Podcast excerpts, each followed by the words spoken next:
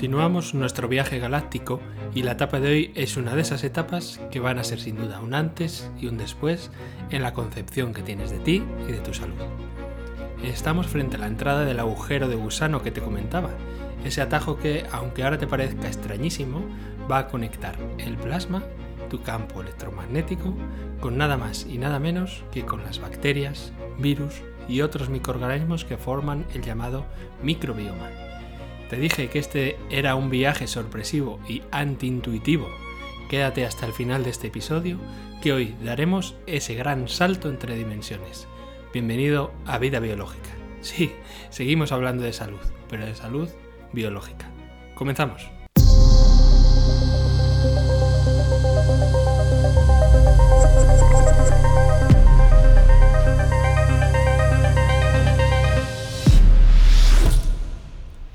Estoy seguro que la nueva sección de conversaciones biológicas te ha aportado nuevas perspectivas de la realidad y deseo que te haya servido, entre otras muchas cosas, para integrar mejor el conocimiento base del campo electromagnético y tu salud. Hazme saber qué te ha parecido. Escríbeme por redes o por las encuestas que suelo hacer en Spotify, ya que si te ha gustado tanto como a mí, seguiremos haciendo más entrevistas como esta. E incluso, si quieres profundizar más en estos temas, volveremos a traer a Mónica para que nos cuente más sobre la influencia de nuestro entorno en nuestra salud y otros muchos temas, que como ya escuchaste, tiene sabiduría para rato esta mujer.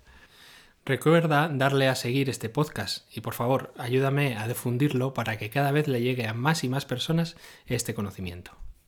Como vimos en los anteriores episodios, tu estructura celular es la base, la dimensión densa de tu campo electromagnético más sutil.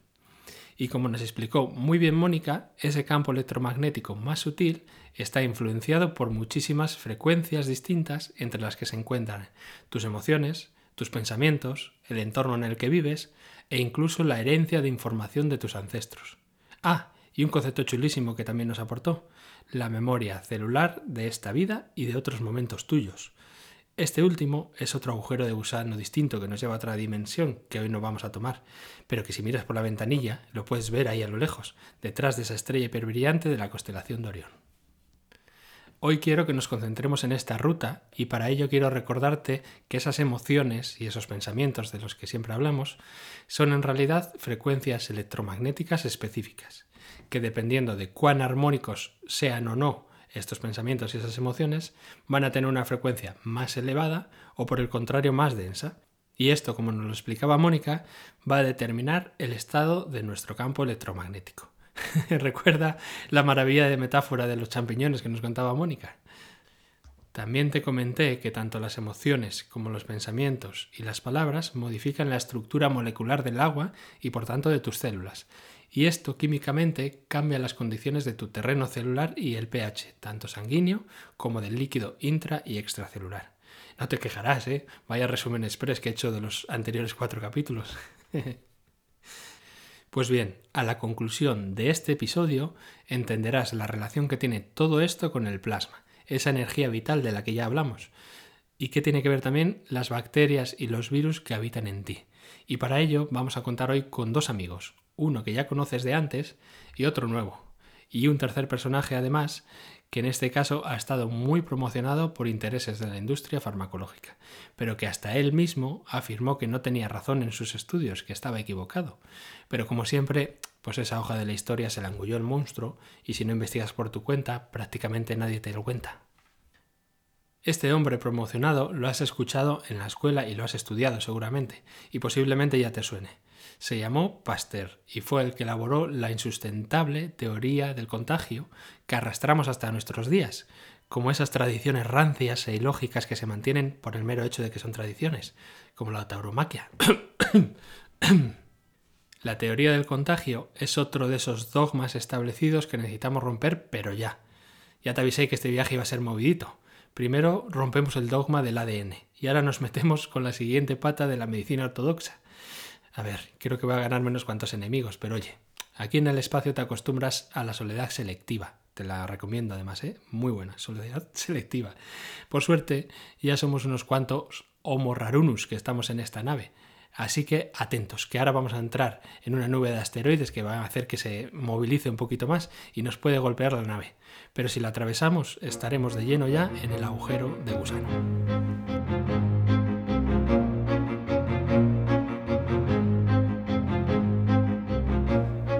Soy consciente de que no hemos hecho casi entrenamiento antes de lo que vamos a hablar y que posiblemente este tema te genere una gran resistencia. No te extrañe que sea necesario que lo escuches varias veces para comprender todo lo que te voy a decir, aunque como siempre trataré de explicártelo de la forma más simple y llana posible. De hecho, haremos una formación específica para todo esto porque tiene una enorme profundidad y necesito que lo comprendas muy muy bien. Te invito a que sigas la web y las redes sociales de Salud Biológica, la web saludbiológica.com, para que te enteres de todas las nuevas actividades que estoy desarrollando. Bueno, te he soltado una bomba de dimensiones infinitas, no sé si te has dado cuenta. Todo lo que te han contado sobre el sistema inmunitario, el contagio, los virus, las bacterias, etcétera, etcétera, es erróneo, al menos en su gran mayoría. Ya lo has ido percibiendo en algunas puntas de iceberg que hemos visto en los primeros episodios, pero ahora vamos a adentrarnos en las profundidades. Tal como nos han programado desde muy pequeñitos, entendemos que nuestro sistema inmune es el que nos defiende de malvados microorganismos que están en el exterior y que son invisibles al ojo humano. Y tal como cualquiera diría, sin dudarlo, en lo más mínimo, si ese sistema inmunitario se deprime o si entramos en contacto con un patógeno, ya sea un virus, una bacteria o cualquier otro microorganismo, tenemos muchos números de que nos infecte. Y lo tenemos tan claro que es que ni siquiera lo cuestionamos. O sea, es algo que ya damos por hecho de entrada. Pero voy a darte unos pocos datos para que inicies a romper ese espejo de colores que nos han vendido. Pregunto, ¿eres consciente de que tu cuerpo tiene 10 veces más cantidad de bacterias en su interior que células humanas? No sé si lo conoces, pero en cada mucosa de tu cuerpo, es decir, en el interior de la nariz, en la boca, en las mucosas más internas del cuerpo, hay una enorme concentración de bacterias y virus que tienen como función protegerte, protegerte de tóxicos y otras sustancias nocivas del interior. Esto no sé cómo lo encaja la medicina habitual. ¿Sabes también que en la piel, en tu piel, hay literalmente miles y miles de bacterias y virus, algunos de ellos con un tamaño enorme? ¿O sabes que en tu ADN tienes integrado código viral directamente? Es decir, el código genético de los virus lo tienes en tu ADN integrado. Pero si hubo un dato que a mí me estalló la cabeza y me abrió toda la cabeza fue el siguiente. ¿Sabes cuántas bacterias y virus tiene una gota de agua? Un millón. Un millón de bacterias y virus. Un millón por cada gota de agua. Y un gramo de tierra, cuatro millones. Madre mía, cuatro millones. Y un último dato, ya para terminar de rematarlo. Hubo un estudio bastante bonito que evidenció que un beso entre dos personas de unos 10 segundos de duración se traspasan alrededor de 80 millones de bacterias y virus. En un beso de 10 segundos, 80 millones de bacterias y virus. Madre mía, espero que no seas hipocondríaco o hipocondríaca, porque lo llevas claro si es así. No sé si te das cuenta, pero absolutamente todo, especialmente en el mundo natural, es decir, aquello que nosotros decimos como lo más equilibrado, etcétera, etcétera, está lleno de bacterias, virus y otros muchos microorganismos, pero en cantidades ingentes, infinitas. Necesitarías un camión cisterna entero de gel hidroalcohólico para vivir en un ambiente 100% estéril. Oye, que por cierto, ¿te has dado cuenta? ¿Nunca te has preguntado por qué se le dice a un ambiente sin bacterias, sin virus, que está esterilizado? Recuerda que estéril también se utiliza para cuando un ser vivo no puede reproducirse. Es decir, cuando esterilizas no se puede generar la vida. Esto ya te tiene que hacer pensar. ¿Crees que si las bacterias y los virus fueran realmente lo que te han contado, esos entes malvados que están esperando entre la maleza para asesinarte, seguirías hoy con vida con toda la cantidad de virus y bacterias que hay por todos los lados? Mira, solo con que tu mamá te diera un beso al inicio de tu vida ya te habría matado. No te digo nada si llegas a tener mascotas además en casa. Es realmente absurdo lo que nos han contado sobre la teoría del contagio, pero realmente absurdo. Y aunque los estudios más recientes sobre el microbioma que así se llama la población de virus, bacterias y otros muchos microorganismos de tu cuerpo, está mostrando los enormes beneficios de estar en un ambiente con una gran diversidad de bacterias y virus, aún seguimos con esa tradición de que hay que ducharse en gel hidroalcohólico, hay que tomar antibióticos, potenciar nuestras defensas para que podamos vencer a un enemigo malvado, un enemigo que no es tal. A ver, si está en todas partes, tú eres un ser formado por ellos y nos encontramos con ellos especialmente en entornos naturales, esos donde todos estamos de acuerdo que hay realmente vida, ¿no será que estos microorganismos son parte de la vida? Sé que ahora que lo empiezas a pensar, te das cuenta de que puede haber cuestiones muy absurdas, pero dale un segundito a ese científico interior que tienes dentro, que verás cómo te lanza el siguiente argumento, que es, bueno, el problema es que hay bacterias que son negativas, que todo lo que te he dicho sobre las bacterias positivas. bueno, escúchame, te recuerdo que también hago referencia al mismo demonio, a lo peor de lo peor, a los virus. Pregúntale a tu científico interior ¿Hay virus buenos? Ese crujido que acabas de notar en tu interior viene de las viejas estructuras que ferramente te han creado desde que naciste con esta creencia.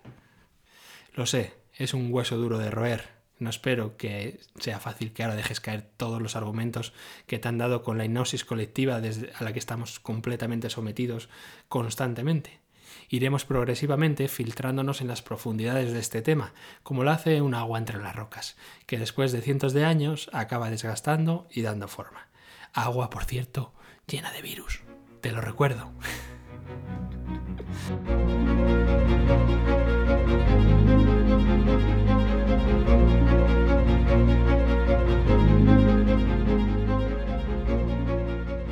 ¿De dónde viene toda esa idea del contagio y de las enfermedades infecciosas entonces?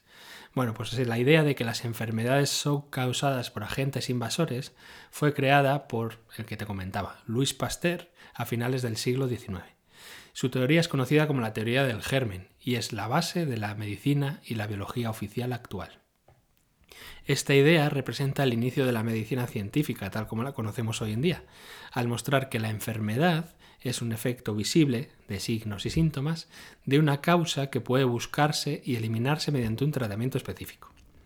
En el caso de las enfermedades infecciosas, se debe buscar el germen causante de la enfermedad para hallar un modo de combatirlo, según esta teoría. En otro momento te cuento cómo todo esto se institucionalizó y literalmente se obligó a dar en todas las universidades de medicina desde ese momento en adelante. Fue una obligación. Si quieres adelantarte, encuentra en Internet información sobre el informe Fletchner. Vas a alucinar. Pero casualmente lo que no te cuentan de toda esta historia es que Pasteur se basó en estudios previos de otro científico del momento, que se llamó Antoine Béchamps, quien para mí hizo el descubrimiento más importante y trascendental en el campo de la biología. Béchamps elaboró una teoría distinta a la de Pasteur sobre este mismo tema, que fue rigurosamente documentado en su libro publicado en 1912, que su título, traducido al castellano, sería algo así como La sangre y su tercer elemento anatómico. Su teoría era radicalmente distinta a la de Louis Pasteur y a la que denominó teoría del terreno, la cual propone que los microorganismos se originan dentro de nuestro organismo y no fuera de él, y aboga porque las bacterias y los virus no son causa de las enfermedades, sino la calidad del terreno donde éstas actúan. ¿Te suena familiar? Algo hemos hablado ya de esto, ¿verdad? esto es un extracto directo de su publicación. No son las bacterias o los virus en sí mismos lo que producen la enfermedad. Son los subproductos químicos y los componentes de estos microorganismos que actúan sobre el metabolismo celular desequilibrado y defectuoso del cuerpo humano que en realidad producen la enfermedad. Si el metabolismo celular y el pH del cuerpo están perfectamente equilibrados, no es susceptible a ninguna enfermedad o dolencia. ¿Qué quiere esto decir? Lo que hemos venido hablando desde el inicio de este podcast que no hay bacterias positivas y bacterias negativas. Esas que son llamadas negativas en realidad están haciendo un trabajo generalmente de limpieza que al desempeñarlo generan sustancias que sí son nocivas o tóxicas para nuestro organismo, sustancias que tienen que ser eliminadas definitivamente por macrófagos y otras células inmunitarias. ¿Entiendes ahora un poco más en profundidad esta orquesta de la que hablábamos entre sistema nervioso, sistema inmune y bacterias? Pero aunque esto ya es totalmente disruptor, porque te acabo de decir que las bacterias se generan en tu interior y que no hay bacterias positivas y negativas, aunque esto ya es totalmente disruptor, para mí hay otro descubrimiento mucho más importante derivado de sus estudios. Atento, atenta, que ahora sí que casi estamos por entrar en el agujero de gusano. Abróchate bien el cinturón. Grábate este nombre. Descubrió Antoine Besams lo que él llamó microcimas. ¿Qué son las microcimas? Bueno, Primero te voy a transmitir otro extracto donde explica todo esto y te voy haciendo sobre la marcha algunas contextualizaciones. Dice el señor Bechams, estos microorganismos, eh, los gérmenes, haciendo referencia a esas bacterias que entendemos como negativas, se alimentan del material venenoso que encuentran en el organismo enfermo y lo preparan para su excreción. Es decir, estos microorganismos, estos gérmenes, lo que te acabo de comentar, eliminan o metabolizan o digieren esos tóxicos que para ti serían totalmente venenosos y lo transforman en otro compuesto que luego o se elimina o ya no deja de ser dañino para ti. Continuamos con lo que nos dice Besan. Estos pequeños organismos, es decir, estas bacterias, se derivan de organismos aún más pequeños llamados microcimas. Estas microcimas están presentes en los tejidos y en la sangre de todos los organismos vivos donde permanecen normalmente inactivos. ¿Qué nos acaba de decir aquí?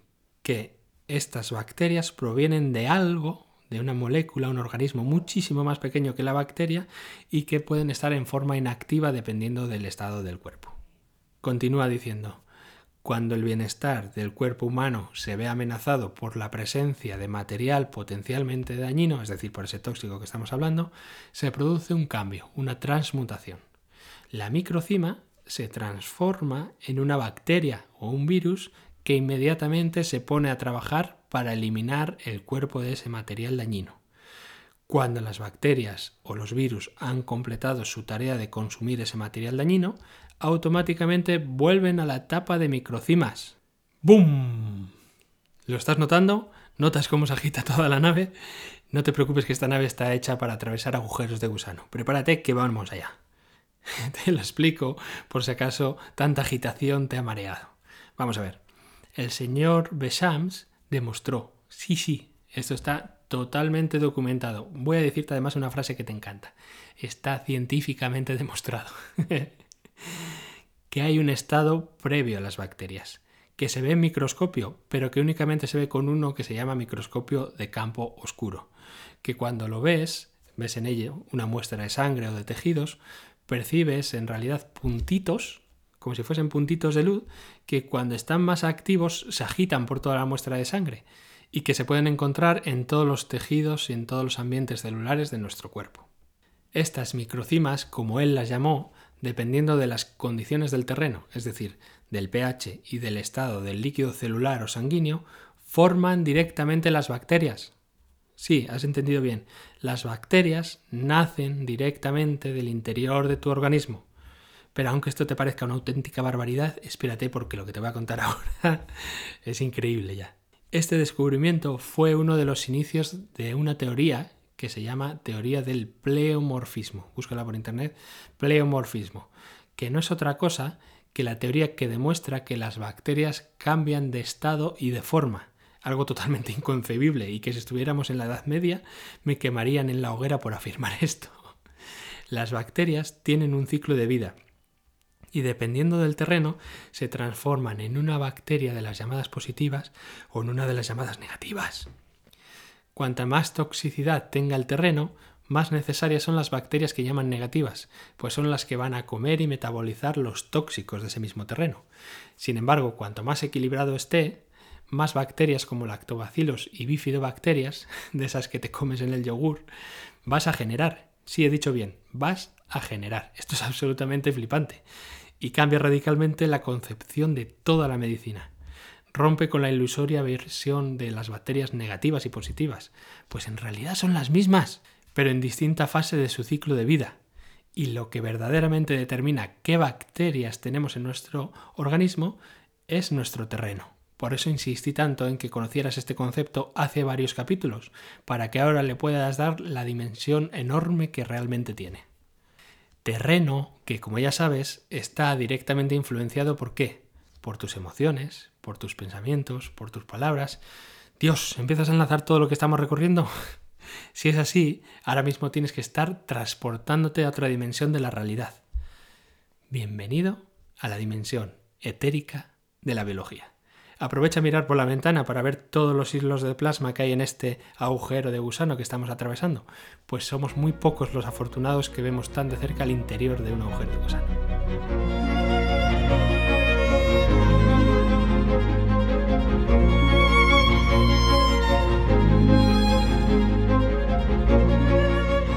Estás interiorizando lo que te estoy contando, ahora posiblemente tu interior esté rebosante de preguntas. Y si no es así, fíjate si no te has muerto por el camino.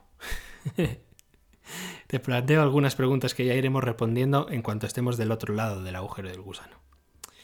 Si las bacterias entonces cambian de forma y son generadas directamente en nuestro interior, ¿qué papel juega nuestro sistema inmune? Pero es que realmente hay infecciones graves que pueden matar a una persona ¿Qué pasa entonces en ese contexto? Pues no parecen muy amigables esas bacterias. Otra pregunta podría ser, ¿dónde queda entonces la teoría del contagio si estamos llenos de bacterias y virus generados por nosotros mismos y además estamos inmersos en un mar constante de microorganismos? ¿Dónde queda? ¿Qué pasa en realidad cuando tomamos antibiótico entonces? ¿Qué estamos haciendo? ¿Y qué significa eso que llaman de resistencia al antibiótico?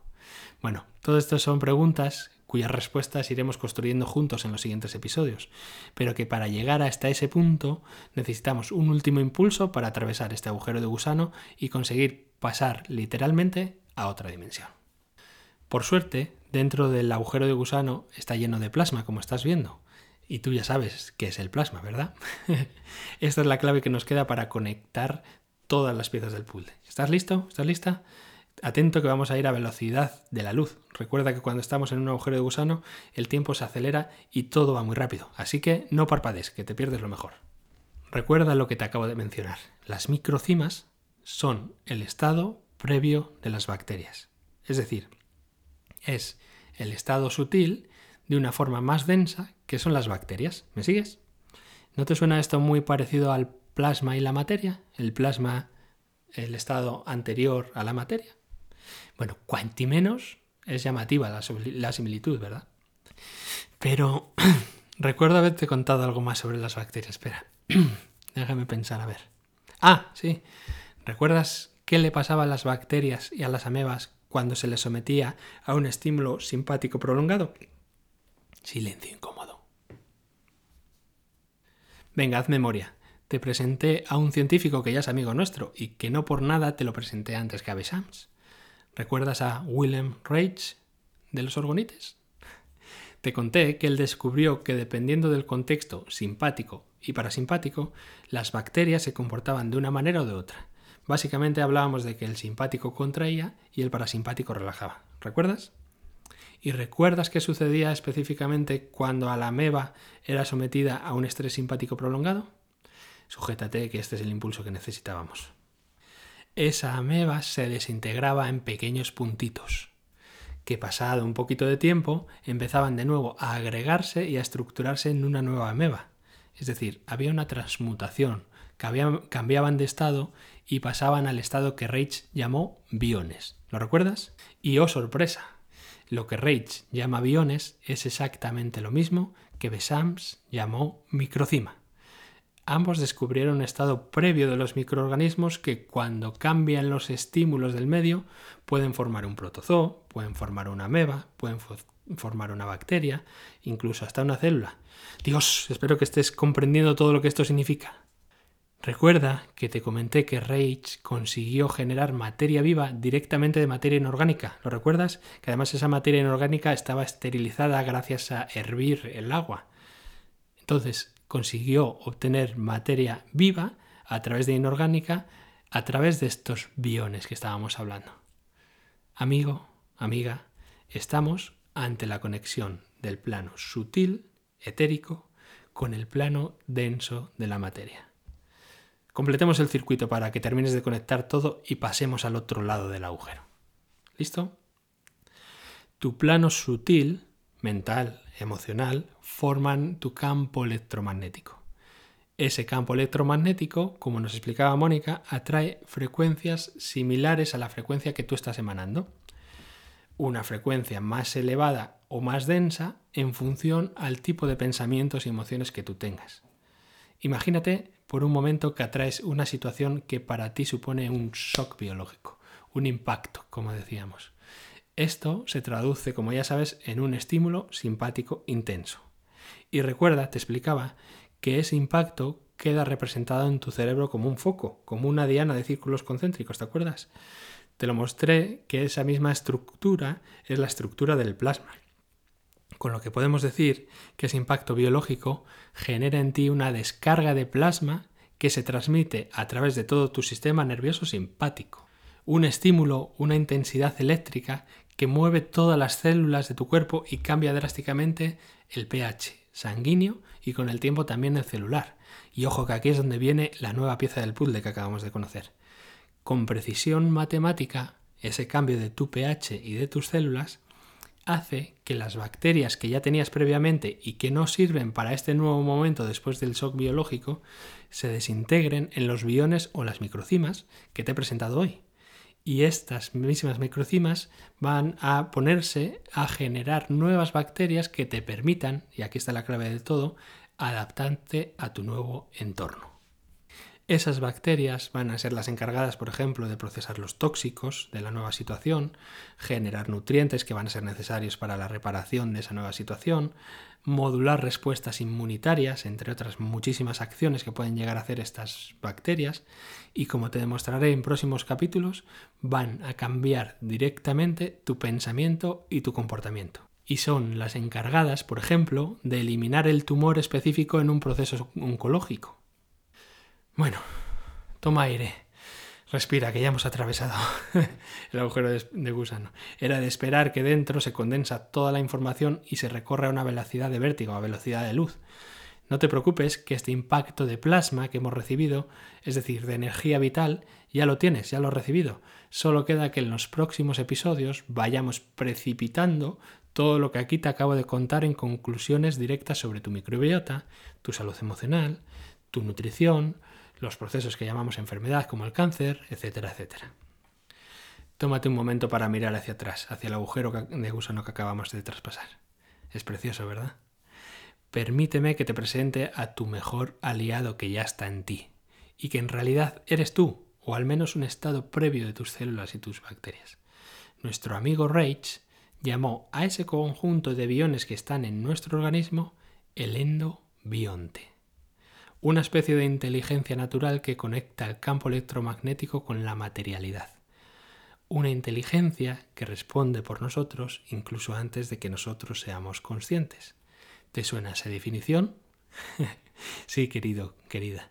Esto es la definición que dimos de biología, como te comenté en el primer episodio. Pero esta biología ahora es etérica. Bienvenidos a esta nueva dimensión. Deja reposar esta información y te aconsejo que antes de que escuches el próximo episodio vuelvas a darle una escuchada a este, que como te dije al inicio, este sí es el antes y el después en la concepción que tienes de tu salud. Y que ahora ya deja de ser la concepción de salud sin más. Ahora ya podemos nombrarlo con propiedad. Ahora es la concepción que tienes de salud biológica. Nos sentimos en el próximo episodio.